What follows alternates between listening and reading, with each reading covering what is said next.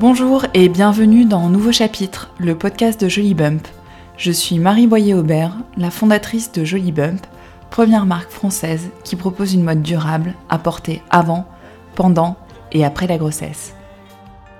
J'ai créé cette marque suite à ma propre grossesse, avec la volonté d'accompagner les femmes dans l'aventure de la maternité, par mes vêtements, mais aussi en créant du sens vis-à-vis de ce sujet intense et vibrant. Ce podcast, c'est le blog audio de Jolie Bump. Dans chaque épisode, je reçois une femme pour l'interroger sur sa vision et son vécu de la maternité, sur la relation de la femme qu'elle est à la maman qu'elle est devenue et sur la transmission. Si vous souhaitez découvrir Jolie Bump, rendez-vous sur notre site internet jolibump.com et pour vous, chères auditrices et auditeurs, un bon d'achat de 10 euros vous est offert avec le code podcast. Maintenant, place à l'épisode. Bonne écoute!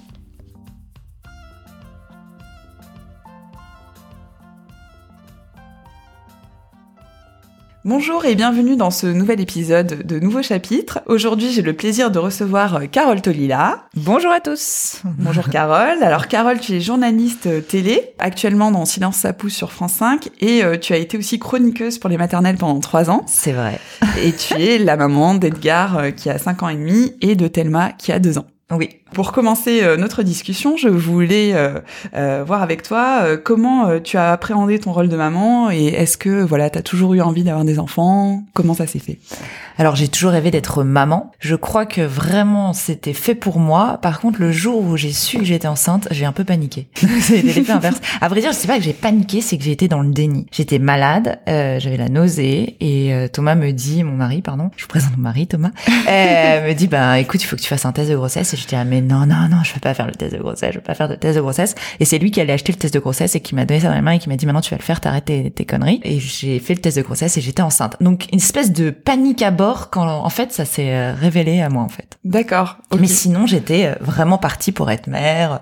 J'ai toujours l'impression qu'il fallait que je m'occupe des autres, donc euh, s'occuper des enfants c'était parfait pour moi. Ah ouais, une suite logique en fait. Tout à fait. D'accord. Et justement alors ce que je trouve super intéressant c'est que tu as commencé en fait à être chroniqueuse dans les maternelles juste après l'arrivée de ton fils et euh, du coup, euh, je me suis dit, enfin, je me suis demandé si t'avais aidé à apprendre ton rôle de maman. Ah, c'est la meilleure formation, sans toute seule. euh, oui, ça m'a beaucoup aidé. C'est vrai que quand Edgar est arrivé, c'est quand même un gros chamboulement. Mais le casting des maternelles, ça m'a vraiment, vraiment aidé. Alors perso et effectivement dans ma vie de famille, parce que là, euh, on sort d'un congé mat. J'étais en télé, j'avais fait plusieurs jobs, mais c'est aléatoire quand on est journaliste, on est, on est pigiste. Et, et c'est vrai que là, je trouvais un boulot stable déjà parce que c'est une quotidienne. Et puis euh, dans l'univers qui allait me correspondre parfait timing. à vrai dire, pour vous raconter, quand j'ai passé le casting des maternelles, je m'en souviens extrêmement bien parce que j'étais extrêmement stressée.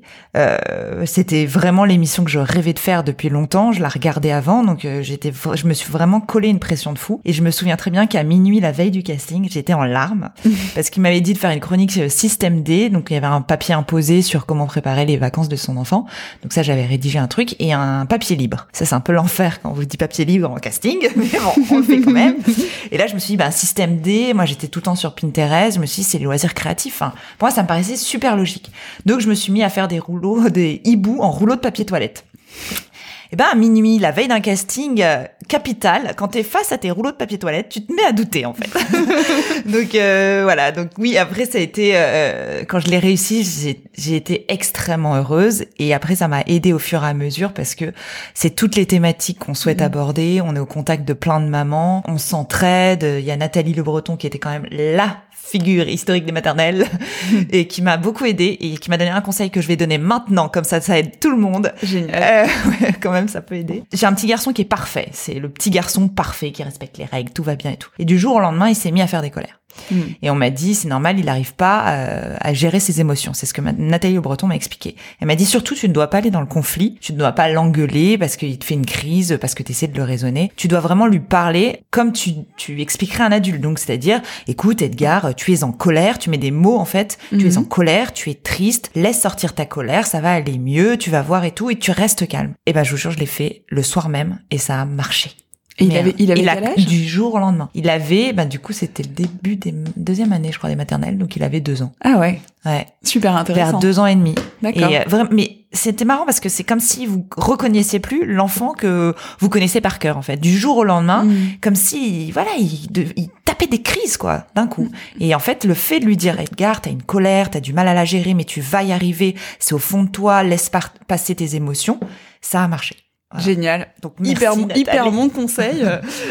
Merci Voilà. de transmettre ce non conseil mais de vraiment Nathalie si je- ça peut aider euh, Ah ouais, super, franchement. Donc ouais, donc la meilleure formation, euh, les Ah bah, maternelles, quoi. Ouais, voilà. J'avoue. euh, C'était les bonnes copines, euh, voilà, la bonne formation. Et puis j'avais accès à tous les livres. Nathalie avait une assistante qui s'appelait Marine et euh, qui nous laissait vraiment à dispo toute la bibliothèque des maternelles. Donc c'était cool. Et la rédaction des maternelles, faut savoir quand même que c'était bon. Il y avait il y avait des hommes, mais pas beaucoup.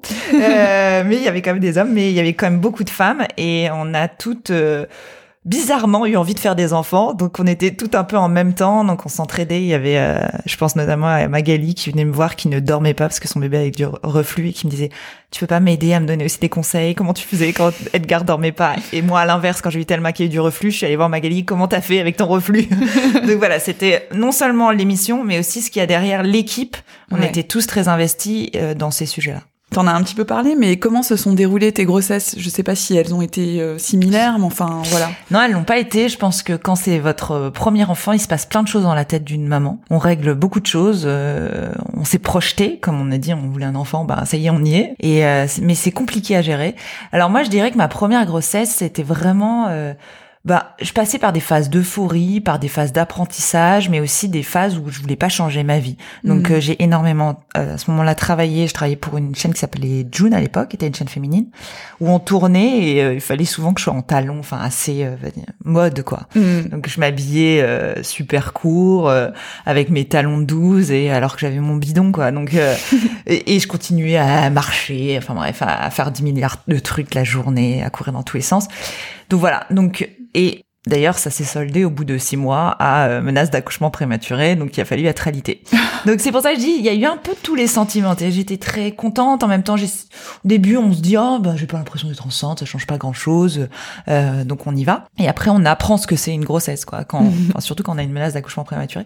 Donc là, comme c'était ma première, j'ai flippé honnêtement sur cette menace d'accouchement parce que je savais pas trop. Enfin, en plus, il y avait des problèmes de logistique. Je devais accoucher à Nice, donc je pouvais pas prendre l'avion. Donc euh, j'avais prévu, j'avais pas prévenu prévu de maternité à Paris, donc Mm.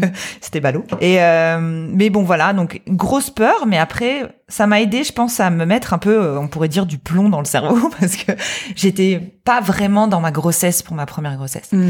Pour ma deuxième, j'ai eu vraiment envie d'en profiter. En même temps, j'étais au maternel et j'ai décroché euh, ce que je rêvais de faire depuis des années, c'est-à-dire euh, une série en immersion à la maternité de Saint-Cloud Ah oui. où je suivais des accouchements. Et c'était le truc qui me, voilà, c'est c'est le reportage qui me faisait rêver, c'était ce que je voulais faire, c'était un super projet, j'ai eu de la chance que mon producteur me le confie et une super équipe et du coup, c'est vrai que je voulais pas arrêter de travailler. Mm. Donc, j'ai eu l'impression de, comme ma première grossesse, de beaucoup travailler, mais en même temps de plus en profiter et de me dire, attends, attends, attends, ok, ton travail c'est hyper important, mais par contre, écoute un peu ton corps. Le soir, je me posais, je caressais plus mon ventre. Enfin, Mm. j'essayais de me connecter plus avec mon bébé que ce que j'avais pu faire avec Edgar. Et en même temps, je trouvais que ma Thelma était très sage dans mon ventre. On a, Mm. enfin, je, je me suis dit, c'est une fille pour parce qu'elle comprend en fait que maman elle a besoin de travailler, qu'elle elle est déjà dans un truc. Mais oui, maman, on gère nos deux carrières, perso, pro, tout va bien. Elle était trop sympa avec moi, elle a pas bougé. Bon, elle aussi, hein, menace d'accouchement prématuré. Ah, D'accord. la fille qui a toujours pas retenu la leçon, mais non, non, mais enfin, elle c'était un autre euh, cas, mais euh, T'as été alitée aussi? j'ai été alitée. Ah et oui. là, pour le coup, en fait, j'en rigole, mais tellement ça a été plus dangereux. Mais comme j'avais mon expérience de- d'Edgar, Mm. euh, du coup, j'ai euh, j'ai j'ai pas paniqué. Et Ouais. comme ah oui, eh ben ça revient à la première question. Comme j'avais été au maternel, comme j'avais tourné euh, dans des hôpitaux, je n'ai pas paniqué parce que je connaissais leur process. Ouais. Je pense que ce qui nous fait paniquer, surtout pour un accouchement, moi j'avais la phobie de mon accouchement, c'est qu'on connaît pas en fait les stades, euh, comment ça se passe, le milieu. Moi j'avais passé déjà cinq mois au contact des sages-femmes. Tout ce que les médecins me disaient, c'était pas du charabia, et je savais ce qu'ils allaient faire. En fait, Thomas qui est d'habitude plus euh, cool, il a plus paniqué que moi parce que Mm. moi, je savais qu'ils allaient faire ça, mettre tel médicament, telle procédure, machin. Et donc, euh, j'étais plutôt relax. Mais c'est vrai que j'ai pas eu des grossesses euh, long fleuve tranquille. J'étais très nauséeuse. Moi, le, le plus horrible, le plus horrible, c'est le du 2 au quatrième mois. C'est l'enfer pour moi. Jusqu'au quatrième. Ah non, mais c'est Mm. l'enfer. En fait, je, je sais que je suis enceinte parce que je commence à me sentir mal. Ouais, ça c'est dur. Voilà. Mais alors, petit conseil, parce qu'on est là dans les conseils et dans l'échange. Oui. Euh, en fait, moi, je, au début, j'étais tellement mal qu'il fallait tout le temps que je m'allonge. En Ouais. fait, c'est une bêtise. Pour faire passer les nausées, il faut marcher. Il faut s'oxygéner. Ah ouais. Donc en fait, il faut vraiment que tu marches. Donc au début, t'es là, ah, je suis fatiguée, je suis pas bien et tout. Je me souviens, on était euh, sur une île. on était aux Seychelles quand j'ai appris que j'étais enceinte. Et euh, je regardais la mer. C'est horrible, hein, ça fait sale gosse, mais je vais le dire parce que je trouve ça quand même drôle. La mer bouger et ça me donne envie de vomir. J'étais là, je ne peux plus regarder la mer, alors que la fille elle est sur un paradis sur terre et elle ne peut plus regarder la mer. C'était quand même triste. Euh, donc voilà. Donc, euh, mais c'était, euh, mais c'est vrai que les, les nausées c'est terrible, ça vous gâche la vie. Et moi ça, ça qui me mettait en colère. J'étais là, oh j'ai envie de l'image de la femme qui est magnifique, qui vient d'attendre, Ouais. qui attend son enfant. Mais non, en fait, je suis immonde parce que je, j'ai goût à rien, j'ai envie de rien, je suis pas bien. Enfin, je- on est, on est vraiment pas bien. Quoi. Ouais. Et donc, il faut marcher. Et donc il faut marcher. D'accord. Alors ça, c'est Ouais, un bon moi, ça a été le meilleur truc. Et le gingembre peut plus du tout en manger aujourd'hui. Parce qu'on vous dit au début de manger du gingembre, ça vous fait passer une nausée. Moi, ça ne fonctionnait pas. Ah ouais, du coup, ça t'a... C'était, c'était même l'effet inverse. Mais, euh, du coup, non, non, faut. J'avais jamais essayer. entendu le conseil du gingembre non bah, plus, tu vois. essayez. hein. De toute façon, euh, quand on n'est pas bien, on essaie tout. Il hein. faut tout essayer. C'est ça. D'accord. Et du coup, alors, quand est-ce que tu t'es sentie devenir maman pour la première fois? Quand j'ai vu Edgar. Tout de suite. Je dirais que quand je l'ai senti bouger, c'est vrai, il se passe quelque chose. Mm. Alors, au début, on guette. Les Mm. premiers mois, on guette. le- On dit que c'est des bulles, on sait pas ce que c'est les bulles. euh, Mais après, quand ça arrive, c'est vrai qu'on sait exactement euh, ce que c'est. Mais euh, je pense, non, je me sentais quand même un petit peu maman, effectivement, quand je sentais bouger dans mon ventre. Mais euh, mais quand je l'ai vu, c'était tellement magique. Quoi. Ouais, ça a été immédiat, quoi. Bah, je m'attendais à un bébé moche, parce que moi, j'étais moche quand j'étais bébé. Et il était tellement beau que ça m'a... Et en fait, je l'ai touché, il criait, et je l'ai touché, enfin, on me l'a collé sur la, la joue, et où c'est un peu vague, mais en tout cas, je sais que j'ai eu un contact avec lui, et il a arrêté de crier. Et ça, c'était... oh, Ouais. C'était trop beau. Ouais, Trop, vrai, trop beau. Ouais. Non, c'était un super. Après, euh, c'est vrai que c'est c'est marrant l'accouchement parce que je dis ça pour les filles qui l'ont pas vécu. On a tellement peur de l'accouchement, mais c'est tellement vrai qu'on sait faire. C'est fou. Enfin, moi, j'ai j'ai un j'ai un souvenir de mon premier accouchement où j'étais sereine alors que je suis une fille méga anxieuse. Et euh, et en fait, c'est c'est vrai. On sait quoi faire. Enfin, peut-être pas tout le monde. En tout cas, dans mon cas, j'ai eu l'impression que que mon corps, il allait savoir, que j'allais savoir, que j'allais gravir cette montagne, que ça allait aller. C'était Ouais. très étrange. C'est marrant, ça. Bon, après, j'ai accouché à Nice et du coup, je voyais la mer. Donc, peut-être que ça a eu un effet apaisant sur moi. Ouais, c'est possible. Non, mais c'est vrai. Mais, enfin, parce que je conseille à toute maternité d'avoir De- euh, une fenêtre sur l'extérieur. Je trouve ça hyper ça. important. Mais, euh, et donc là, en fait, j'ai de la chance, la maternité de Nice a une vue sur la promenade des Anglais. Et moi, j'ai accouché euh, tôt le matin. Donc, j'ai vu le soleil se lever. Ouais, génial. Bon, après, j'ai fini en césarienne d'urgence. Mais, euh, j'ai pas vu le soleil jusqu'au bout. Mais, euh, en tout cas, j'ai été hyper sereine malgré le truc t'a- rock'n'roll euh, de mon accouchement. Ouais. Donc vraiment, s'il y a des femmes enceintes qui nous écoutent, mais relax les filles, vous allez y arriver. Ma prochaine question, c'est au sujet de ton corps de maman. Enfin, quel est ton Ouais. rapport à ce, ce corps, en fait, du coup, qui a apporté la vie, qui, qui s'est peut-être modifié? Bah ça c'est quand même compliqué. Alors Ouais. c'est marrant parce qu'on se dit là là la peau elle va craquer, c'est obligé, c'est improbable. Alors moi je fais des gros bébés. Hein. Ouais. 4 kg 5 mon premier, 4 kg la deuxième avec 3 semaines d'avance. Ah ouais. Donc c'est pas mal. Donc en plus je me dis mais ils vont ils vont me massacrer. mais euh, en fait c'est marrant parce que ouais j'ai- j'ai- moi je peux être quand même stressée par le poids et donc c'est vrai que ma première grossesse en plus mon gynéco il m'a mis un peu la pression parce que je prenais beaucoup de poids et il m'a dit ça va pas aller faut pas prendre du poids machin et ça m'a énormément stressée. Ah en ouais, plus euh, j'avais ouais. exclu plein d'aliments parce que j'ai été euh, pas immunisée contre tout donc euh, c'était euh, l'enfer pour moi. Le, Mm. le rapport à la bouffe de ma première grossesse ça a été vraiment compliqué. Mm. J'étais en psychose permanente j'étais Mm. je peux pas manger au restaurant parce qu'il y a ça. Enfin, j'arrivais Mm. pas du tout à gérer en fait. Hmm. Après, c'est marrant parce que je trouve que il faut vraiment un an pour retrouver son corps. Enfin, moi, c'est ça. C'est, mais les deux, ça a été pareil. C'est-à-dire que je perds quand même assez vite. J'ai l'impression. Mais euh, bon, par contre, j'ai allaité, donc du coup, mes seins, euh, c'est pas encore euh, récupéré. Et après, j'ai plus du tout de seins euh, quand j'arrête d'allaiter, c'est une cata. Et, euh, et au bout d'un an, je retrouve à peu près mon corps. Hmm. Mais ça, on n'est pas, franchement, il n'y a pas d'égalité de pour toutes les femmes, donc euh, c'est c'est dur, c'est c'est un vrai problème, je trouve. Et puis aussi, c'est bête, mais l'allaitement, euh, moi, ça, j'adore ça, mais alors au niveau des seins, c'est vraiment problématique. Oui. Pour moi, j'ai eu des énormes seins, c'est douloureux, ça pèse, euh, c'est compliqué. euh. J'aimerais trop pouvoir allaiter en ayant des seins euh, pas trop gros, euh, cool. Je trouve ça génial d'allaiter, mais je trouve que quand même c'est dur. Euh, les soutiens-gorge sont moches, enfin ça c'est lourd, euh, on se sent pas bien, on fuit, c'est un peu les désagréments. Mais euh, mais j'adore allaiter, donc euh, je suis toujours un peu tiraillée quoi. D'accord. Le rapport au corps, moi c'est la vraie question qui se pose effectivement pour l'allaitement. Je le fais tout le temps parce que j'adore l'allaitement, mais c'est vrai que ça me coûte. On va Ouais. dire. Et là, du coup, euh, au bout d'un an, après, tu te ressens, enfin, tu Ah, te au bout d'un retrouves, an, euh, suis- tu te sens. ouais. euh, Et je suis contente de retrouver mon corps. Ouais. C'est c'est marrant. Et par contre, moi, j'ai pas eu de chance. J'ai eu deux cicatrices. Et on peut se dire, surtout la césarienne était en urgence. C'était un peu un peu tendu à ce moment-là, donc euh, j'en veux pas à mon chirurgien, mais elle était pas géniale et euh, elle est pas très jolie. Et pourtant, c'est pas grave en fait. Ouais. Je pense que, enfin, c'est vrai que ça, enfin, enfin, je me dis juste, il faut pas que mon mec me plante, parce que je me vois pas montrer ma cicatrice à un autre. Mais, euh, mais, mais euh, c'est bizarre s'il écoute ça, mais, euh, mais On dira pas on- écouter. ouais, mais, euh, on est en confidence entre filles. Mais, euh, mais c'est vrai que le, non, la, la cicatrice, du coup, c'est vrai que c'est quelque chose parce qu'on marque notre corps, mais finalement, elles m'ont jamais dérangé, au contraire. Hmm. T'as eu je- deux césariennes, en fait? Non, j'ai eu une césarienne d'urgence pour Edgar, euh, Ouais. mais j'étais un peu préparée parce qu'il était très gros et j'avais un gynéco génial qui m'a qui a été assez joueur, qui m'a dit on joue le match, même s'il est gros, tu, tu peux y arriver. Et, et il a tenté, mais en fait il était mal placé, donc il a tout tenté, mais il n'a pas passé. Donc césarienne d'urgence, mais ça ne me dérangeait pas. Je sais qu'il y a beaucoup de femmes qui ont peur des césariennes. Euh, moi, c'est marrant, ma mère avait accouché par césarienne, donc je n'avais pas du tout cette phobie-là. Je peux la comprendre et tout, mais c'est vrai que moi, je suis même contente parce que ma deuxième donc a accouché par voix basse et je suis contente d'avoir connu les deux cas d'accouchement. Ouais. Je trouve que j'ai eu deux accouchements. J'ai pas été volée d'un accouchement, Mhm. comme ça peut arriver quand c'est une césarienne. Et je sais que ça fait souffrir beaucoup de femmes. Donc il faut vraiment qu'elles se préparent. Moi, je trouve le meilleur conseil souvent que je donne à des jeunes filles qui sont enceintes Mhm. et qui sont sur le point d'accoucher, c'est quand même de l'avoir dans un coin de leur tête. Parce que j'en ai vu beaucoup et celles qui n'envisageaient jamais la césarienne, c'est une extrême violence si ça arrive. Ouais. Je ne le souhaite à personne. Mhm. Mais, euh, mais c'est vrai que ça peut arriver et que si on se l'est pas un petit peu mis en tête, il y a un truc psychologique qui se passe mal et, Mm. et c'est vrai que comme on n'a pas anticipé, je pense que les filles on anticipe et on, on se sent gâché, on sent que voilà, la situation est gâchée alors que faut pas le vivre comme ça. C'est reste un accouchement. Pour moi, ça reste vraiment un accouchement et une belle rencontre avec euh, mon bébé, même si je il est pas sorti effectivement de manière euh, normale et que c'est c'est plus médicalisé effectivement, on le voit pas, il y a un drap, euh, machin. Hmm.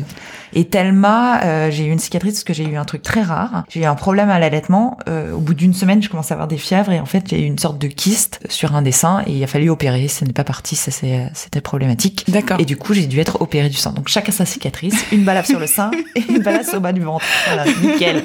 Je suis bien, je suis très sexy. Mais du coup, tu disais, en fait, euh, c'est pas grave, quoi. C'est Voilà. pas, bah non. Ouais. Je pense que c'est pas grave. Après, euh, et pourtant, elle est, bah, je vous l'ai dit, elle est pas terrible, mais ça fait partie de ma vie. euh, voilà. Ouais. Ce sont mes tatouages à moi. C'est vrai. C'est- je vais prendre ça comme ça. hein, bon. J'espère que je ne fais pas hurler les gens qui sont tatoués. Je trouve ça beaucoup plus beau un tatouage. hein, mais, euh, comme je ne suis pas tatouée, je, je me dis ça. Et, euh, et est-ce que la maternité a changé ton rapport à la vie de façon euh, générale? Euh, pas vraiment. Honnêtement, pas vraiment. Après, je suis plus anxieuse de... Ah, ici, un truc. C'est quand je pars en tournage, je suis stressée. Je, Ouais. me- je ferme la porte, je me dis, j'espère que je reviens. Ouais. Parce que comme je vais dans des... Je vais prendre de la voiture, on fait trois heures et demie de voiture euh, Hmm. sur des autoroutes, voilà, on, ben, forcément on anticipe toujours le, le pire et euh, quand je prends l'avion, ce genre de choses, euh, Hmm. voilà, ça c'est le truc. euh, je- J'ai un petit garçon, mon premier, je le trouve très sensible et je me dis toujours, euh, il est très attaché à moi, il faut euh, rien qui Mm. arrive, euh, voilà, c'est tout. Après, euh, non, ça m'a pas trop changé mon rapport à la vie. Je, je dirais que à l'adolescence, j'ai eu un face à face avec moi-même où je me suis donné ma philosophie de vie et depuis je m'y tiens. D'accord. Voilà, c'est pas les enfants qui m'ont bouleversé là-dessus. D'accord. Mais en tout cas, oui, c'est vrai, c'est intéressant ce que tu dis. Le fait de, de, de, se- de faut- protéger voilà. soi-même, en fait, pour ses enfants, en fait. Ouais, tout à fait. Et euh, alors, donc maintenant, on va parler de transmission. Et du coup, euh, je voulais savoir quelles étaient les valeurs essentielles, ou s'il y en avait, euh, que tu voudrais transmettre à tes enfants. Alors les valeurs, euh, ben, j'ai un esprit de famille euh, très fort, esprit de pote aussi très fort, donc euh, Mhm. j'espère vraiment qu'ils auront ça dans leur vie. Mais après, euh, les valeurs, je suis très respectueuse comme fille. J'aime bien que les, vraiment les, enfin voilà, et j'aime les autres, donc euh, j'aime bien que mes enfants soient ouverts.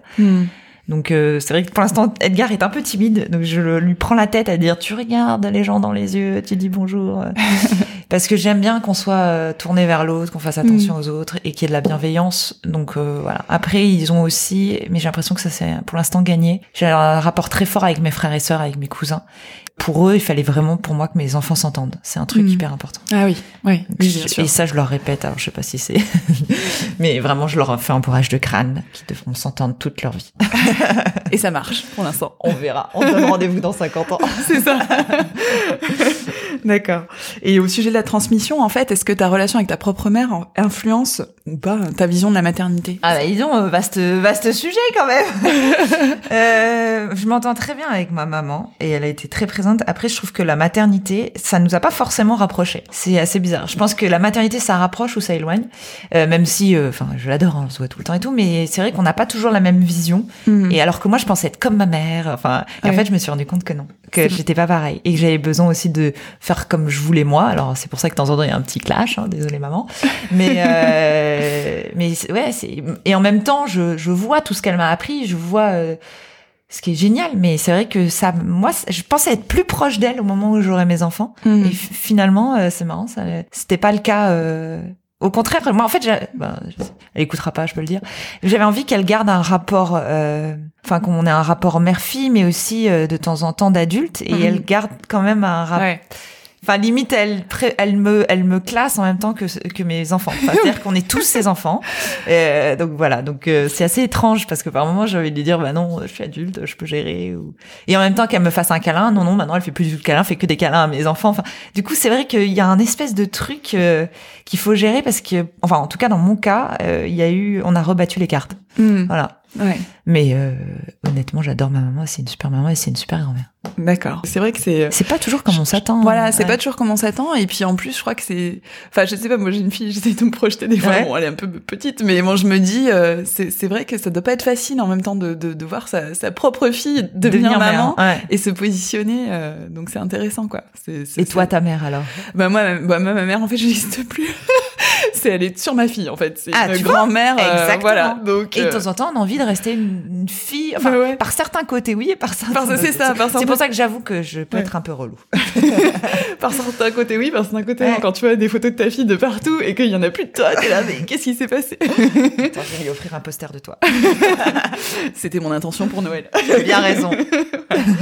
Et, euh, et du coup, euh, une autre question en fait qui, que je voulais te poser, c'est au sujet du fameux sentiment de culpabilité euh, qui est assez répandu euh, Chez les femmes. chez les femmes. Euh, Est-ce que toi, c'est quelque chose Enfin, qu'est-ce que tu en penses? Est-ce que c'est quelque chose que tu ressens ou pas? Voilà. Quel est ton rapport à ça Euh, oui, permanent. Je pense que. On... Alors aujourd'hui, j'ai l'impression qu'on en parle beaucoup, donc on sait toutes qu'il faut pas qu'on culpabilise trop tout ça. Je pense qu'il est inhérent à nous. On pourra rien faire. On pourra pas lutter. Mm. Donc euh, j'essaie de le gérer, on va dire. Euh, on est tout le temps tiré. C'est c'est comme ça. Alors, Mm. ce qui est bien avec les réseaux sociaux, c'est que, par exemple, l'autre jour, je postais une photo euh, en disant que j'ai raté le carnaval, le premier carnaval de ma fille, parce que j'étais en tournage. Et je l'ai posté vraiment parce que la photo me faisait rire. J'avais pas à ce moment-là vraiment de culpabilité. Enfin, j'étais triste plus que de la culpabilité. Ouais. Et tout de suite, les mamans sur Instagram m'ont dit mais c'est pas grave, il y en aura d'autres. Enfin, et donc je trouve que la culpabilité aujourd'hui justement est compensée parce qu'il y a plein de femmes autour qui vous disent c'est pas grave, on est tous dans le même bateau. Donc voilà, on avance. Il y a du partage Ouais. euh, par Donc- rapport à ça. Ouais, ouais. Oui, je le vis. De temps en temps, honnêtement, ça me pèse euh, et je peux en pleurer tout ça. Mais par contre, euh, il y a des moments aussi où on laisse aller quoi. Ouais, On on fait prend, pas- on- tu prends du recul euh, Voilà, pour pas que ça te pourrisse la vie, quoi. Ouais. D'accord. Je voulais aborder avec toi la question de la vie euh, professionnelle, justement. En fait, j'ai lu une interview pour- de toi pour Chic Magazine, à Ouais. l'époque où ton, ton, ton fils était petit, où tu expliquais bah, ta passion pour ton métier, qui est clairement un métier de passion, et ton côté un peu workaholic, euh, vraiment travailleuse, dont tu parlais tout à l'heure. Et du coup, je Je m'in- ne vois pas de quoi tu parles. C'est ce que j'ai lu en tout cas. et je me demandais quel impact euh, la maternité avait eu sur ton sur ta vie professionnelle et qu'est-ce que tu penses aussi plus largement de l'équilibre vie pro vie perso? Comment tu Ah. vis ça? Alors, euh, mesdames, un congé mat, c'est compliqué à gérer dans une vie professionnelle. Et je trouve ça vraiment mal fait qu'au moment où justement, on, on va dire, on est à un moment de notre carrière qui est hyper important, c'est-à-dire qu'on n'est Mm. plus junior, on accélère, on passe enfin la deuxième pour être euh, reconnu, être performant dans son travail et tout, et puis bam, c'est le moment. Ouais. Parce que t'as 30 ans, parce que, enfin 30-40 la plupart du temps, ou ouais, non, quoique, euh, non, ça peut être même 25, mais c'est souvent, je trouve, le moment qui correspond à ta vie pro où c'est bon, tu sais faire les choses, tu vas pouvoir postuler un, allez, à l'étape d'au-dessus, et bam, tu dois mettre entre parenthèses, parce que même si on essaie de travailler jusqu'au bout, il y a hmm. un moment où il faut qu'on sorte de l'entreprise. C'est obligatoire. Même si moi, j'ai essayé de grappiller et de pas forcément partir tout de suite en congé mat, tout ça, il faut quand même euh, voilà prendre ce temps-là et c'est important et c'est super ce droit qu'on a mais euh, c'est vrai que c'est compliqué franchement euh, et il y a un truc qui m'a aidé c'est mon mari une fois qui me l'a dit pour la deuxième grossesse qui m'a dit j'avoue c'est pas facile pour vous ce congé mat on est mm.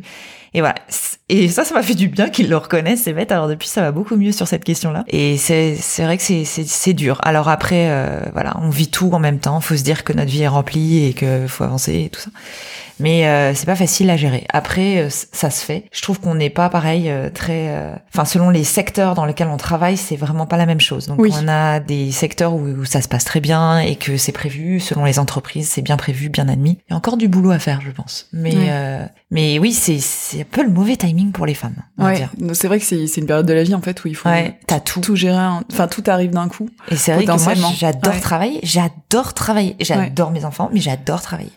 Et d'ailleurs, euh, c'était drôle, une fois à la maternité de Saint-Cloud, quand j'étais en tournage, j'avais rencontré une mère de famille magnifique, elle était trop belle, et elle allait avoir son troisième enfant, et, euh, et elle me dit euh, qu'elle elle était à la maison, et je lui dis, ah là là, vous êtes mon idole.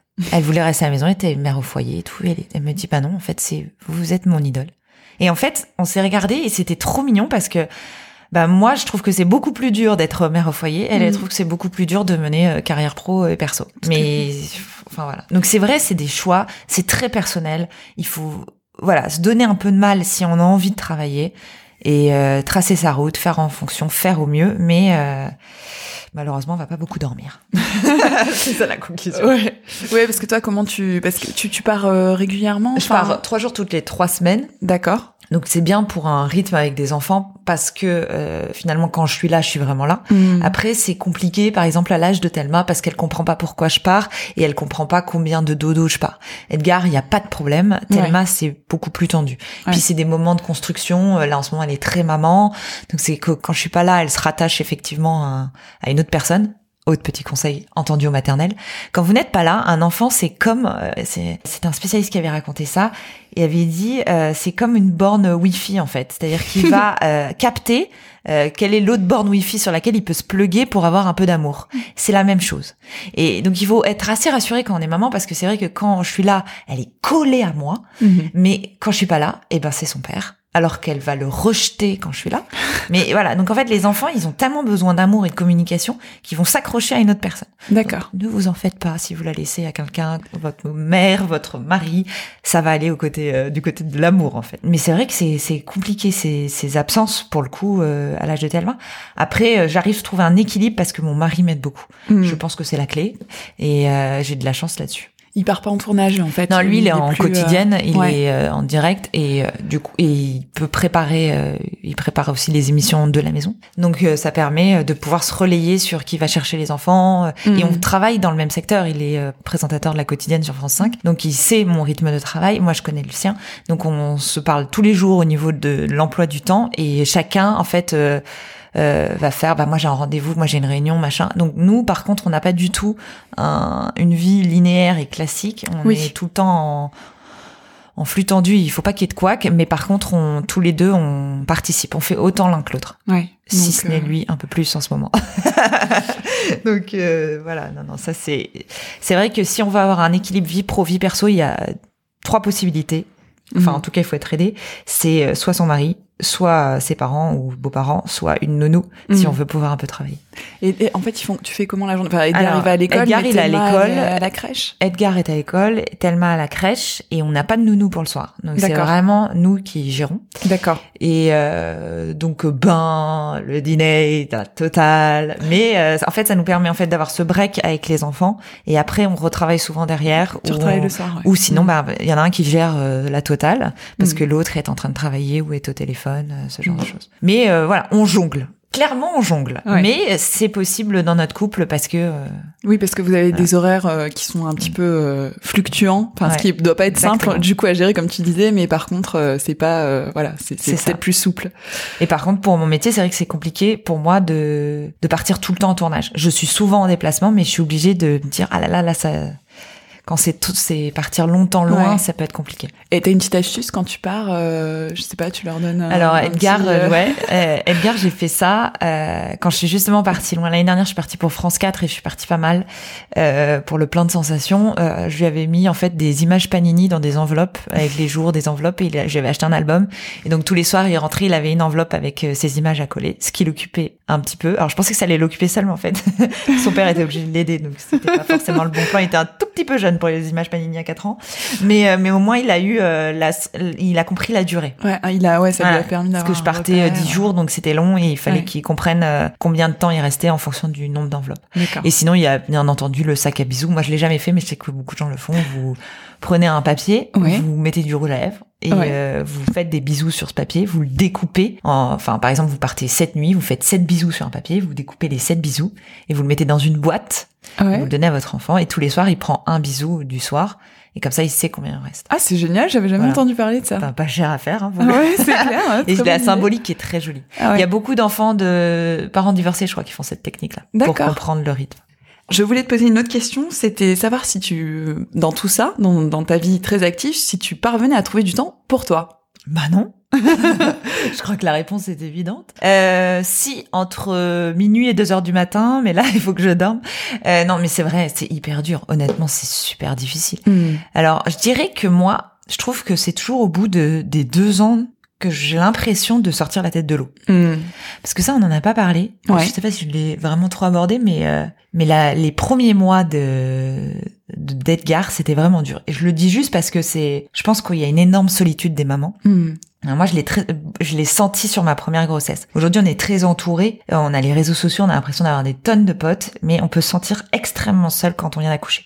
Moi, je sais que je me mettais plein de dés, je traversais Paris euh, Hmm. pour aller voir mes copines pour pas changer ma vie d'avant parce que je ne voulais pas changer ma vie d'avant. Et en fait, le, le truc, c'est que j'étais épuisée et malgré ça, je sais pas pourquoi, je me sentais excessivement seule. Hmm.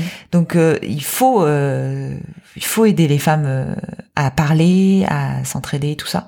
Et donc, du temps pour soi, je trouve qu'on en trouve euh, quand on sort la tête de l'eau. Et moi, pour moi, c'est deux ans. Alors peut-être que les, j'ai l'impression qu'il y a d'autres femmes, elles y arrivent mieux parce que un, leur bébé dort, moi, il dormait pas. Deux, elles sont peut-être plus aidées. Mais c'est vrai que c'est c'est super dur de se retrouver soi. Donc Hmm. je dirais pour le corps au bout d'un an et pour avoir du temps euh, à refaire du sport, ce genre de choses, moi, si ça peut vous aider parce que vous êtes en panique, parce que vous avez toujours pas retrouvé du temps, moi c'est pas avant deux ans de mon enfant. Et qu'est-ce que tu fais du coup quand t'as du temps pour toi? Quand j'ai du temps pour moi, je fais, euh, j'essaie maintenant de me remettre au sport. Donc depuis cette année, j'ai essayé de faire des cours de danse. J'ai essayé un truc génial, euh, mais pour l'instant, j'ai pas encore vu les effets. Je vous en parlerai. J'ai essayé le truc en électrostimulation et ça. Mais si ça marche, c'est une révolution.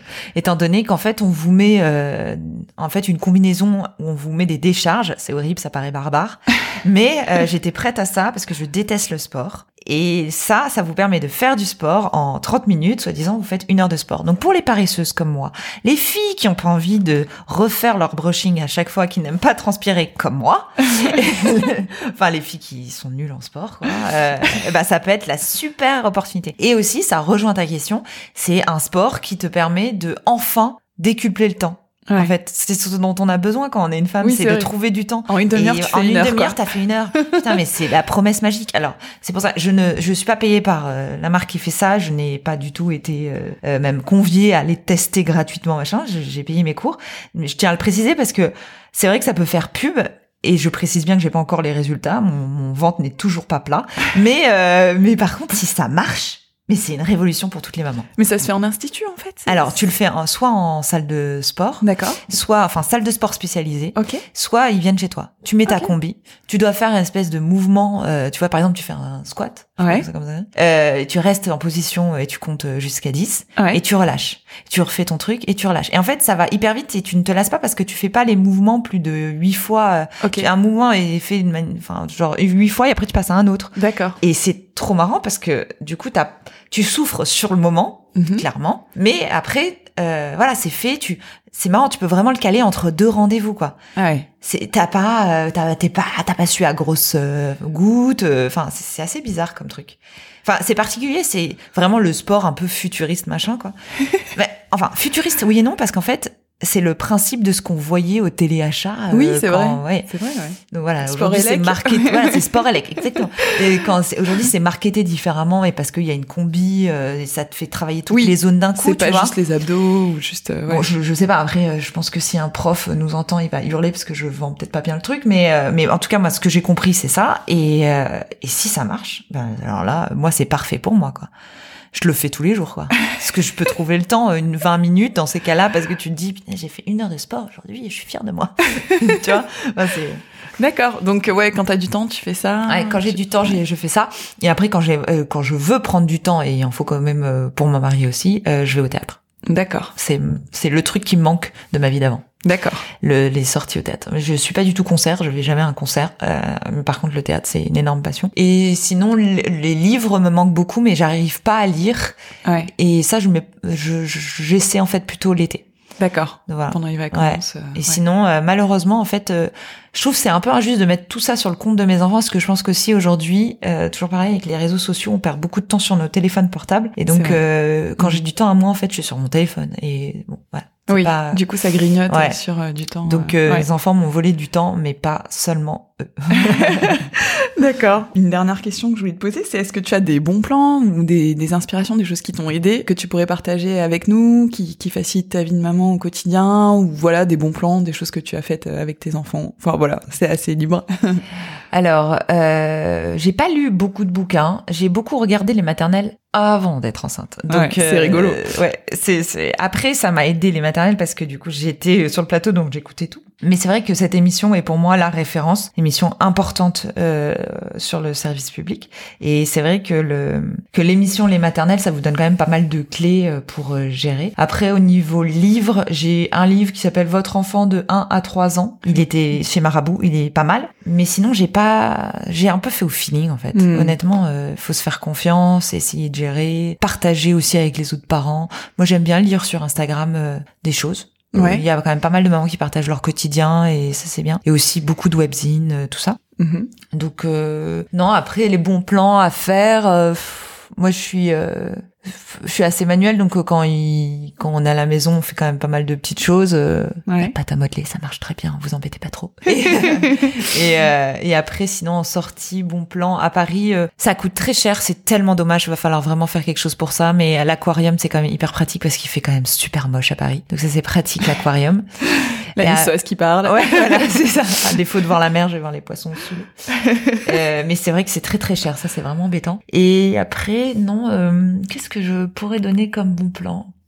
Parce que en fait, euh, j'ai l'impression que malheureusement en France, il n'y a pas encore assez de, De choses, de hein. choses kids friendly. Il me C'est ça qui Il me semble m'embête. que j'avais lu, euh, tu parlais du spectacle de Choupi, non? Ah oui. C'est bien Alors, alors ça, moi, j'adore aller euh, au Ouais. théâtre. Merci, ça m'aide. tu Ouais. me lances des pistes. J'adore aller au théâtre avec mes enfants. Ouais. Choupi, j'étais allée pour les maternelles et Edgar avait un an et un mois. Je me suis dit, je vais jamais le tenir, c'est débile. Et en fait, si, alors, très honnêtement, il n'a pas bougé sur la première partie. Après, vous avez un tout petit entracte et genre le tableau euh, final juste après l'entracte. Euh, le tableau final, je l'ai plus fait debout, mais il a été sage. Et en fait, depuis ce jour-là, je l'emmène très régulièrement voir des spectacles. D'accord. Alors c'est pour moi le truc génial pour les parents parce que moi je m'ennuie pas et lui il l'adore et en plus vous pouvez en profiter pour le prendre sur vos genoux. Alors je sais on paye deux places et il faut le laisser sur sa place mais moi j'adore l'avoir sur mes genoux et je passe mon temps à lui faire des bisous. Donc euh, c'est pas mal parce qu'il est captivé, il peut pas vous dire non maman arrête. Et euh, donc c'est parfait.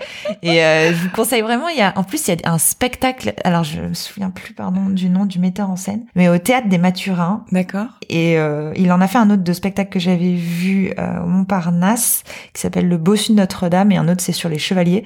Bref, ce metteur en scène est génial parce qu'il arrive à faire des spectacles pour les enfants, donc hyper vivant, et en même temps une deuxième lecture pour les enfants, pour les parents, vous vous marrez. D'accord. Ah ouais. Et ça, sympa. le théâtre pour enfants, c'est génial. Après, il faut trouver, et puis c'est de temps en temps aussi au créneau des siestes. Alors ça, je comprends pas trop le, la, le Oui. délire de la programmation, de mettre quelque chose à 14 heures. Je l'ai pas bien compris. Mais euh, si vous trouvez une pièce de théâtre, et c'est le cas souvent, par exemple, Choupi, je crois qu'ils ont deux séances, celle de 11 heures parfait. Ouais. Choupi après dodo. Et sinon, euh, j'ai fait ça avec Edgar, mais pas avec Thelma. La piscine, le baby, baby piscine, euh, Ah oui. la baby gym euh, en Ouais. piscine, aqua gym, voilà. Aqu- Aqua gym, oui. Les baby aqua gym. ça Ouais, ouais, ça doit être ça, ouais. Et euh, c'est top parce que du coup, euh, ils sont cassés après. Sieste, vous êtes tranquille. Voilà. Et puis c'est un moment, euh, j'ai jamais fait moi, c'est un moment. euh, C'est un moment sympa. Ouais. Après, euh, toi, t'es crevé, hein, parce que alors moi, j'y allais le dimanche matin, genre à 9 h t'étais à la piscine, mais euh, mais parce que tu dois aller avec ton bébé qui, bah, moi, il marchait pas. T'es avec en train de le porter, t'as peur de déraper, tu dois mettre le maillot, le machin, le truc pour euh, 20 minutes dans l'eau. Mais en même temps, c'est quand même super mignon. Et de le voir, et puis dans l'eau, ils sont collés contre toi. Enfin, c'est c'est c'est top. Enfin moi, il était collé parce qu'il avait peur, mais euh, j'y allais pour ça parce qu'il avait assez peur de l'eau. Mais euh, mais les enfants, euh, ils peuvent aussi s'éclater dans l'eau. Euh, Il y a des il y a des enfin dans la piscine où j'allais, il y avait plein de trucs à dispo, c'est génial. hmm. Donc ça c'est pas mal. Ça, ça peut aussi vous sauver. Mais il faut être un peu motivé, vous risquez d'être fatigué derrière. il faut se juger si c'est possible faut, ou euh, pas. Non non, mais bon, après le parc hein, les- Ouais, ouais, bien sûr. un bon parc à côté de chez vous et vous faites euh, copine copine avec les mamans du parc. ça passe bien. D'accord. Les classiques, quoi, les basiques. Parce qu'en France, on n'a pas encore inventé le super lieu. Moi, je suis persuadée de ça. Je trouve que le, T'en as vu ailleurs? Il y a des restos kids friendly. Ouais, j'ai à Bruxelles, il y a quand même plus d'espace comme ça. Mm. Euh, je trouve en Suède aussi, aux, aux États-Unis, c'est quand même beaucoup plus kids friendly. Euh, je trouve que le resto où tu peux être avec tes potes et que t'as et avec tes enfants et qu'il y ait de l'espace, qu'il y ait un bon animateur, euh, des un animateur parce que je dis ça parce que j'ai déjà fait des des brunchs où il y avait des magiciens et je trouve ça quand même vraiment bien les Ouais. le côté magicien pour les enfants le dimanche, je sais pas, il y a un truc euh, C'est sympa. Ouais. hors du temps, euh, cool.